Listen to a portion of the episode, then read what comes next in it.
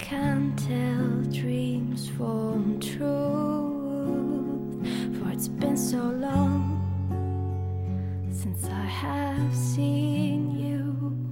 I can hardly. 嗨，各位同学，大家好，我是姚老师，欢迎来到今天的英语口语美养成。今天的节目呢比较的简单，我们来看一下这样一句话：Is there any way to get around it? Is there any way to get around it? Is there any way to get around it? 有没有规避的方法？ 有没有逃避的方法呢？Is there any way to get around it？在读的过程当中呢，注意一下最后的三个单词，get around it 是可以做连读的处理的。Get around it, get around it. Look, I just want to move this place fast. I'll do whatever we have to do. Well, that's good to know. You do realize that you're going to have to disclose the fact that your wife killed herself in the house. I am? Oh, yeah. Legal crap. And people get really freaked out by suicides.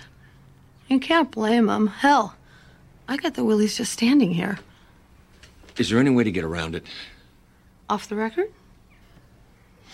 You could say that she shot herself in the living room and then crawled out back to die.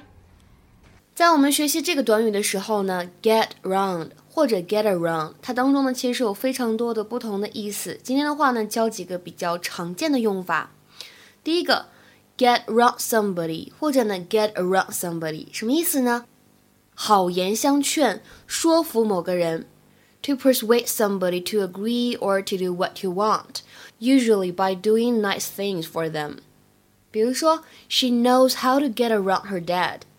She knows how to get around her dad. 她知道怎么说服她爸爸。那第二个意思，get round to something，或者呢 get around to something，表示呢找到了时间，或者说呢抽空去做某事儿。To find a time to do something。比如说看这句话，I hope to get around to answering your letter next week. I hope to get around to answering your letter next week.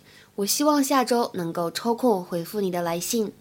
最后呢，讲一下今天呢我们这个对话当中出现的意思，get around something 表示什么意思呢？解决问题或者指的是躲开、绕开这个难题。To solve a problem or avoid a difficulty。比如说，There are ways of getting around the tax rules. There are ways of getting around the tax rules. 要想偷税漏税，有很多的方法。那刚才对话当中还有最后这样一个表达，简单的说一下，什么叫做 off the record？off the record 表示的意思是非官方的、不公开的、私下的，就是没有被记录在案的，所以它的反义词是 on the record。on the record。比如说，我们看下面这个例句：Strictly off the record, some members of staff will have to be made redundant. Strictly off the record, some members of staff will have to be made redundant. 据严密的不公开消息称，公司呢将会进行裁员。今天的话呢，请同学们来尝试翻一下下面这个句子：Off the record, many Republicans admit they cannot win the election. Off the record, many Republicans admit they cannot win the election. 什么意思呢？欢迎各位同学的积极探讨。OK，今天的节目呢，我们就先讲到这里了。See you guys around，我们下期节目再会，拜拜。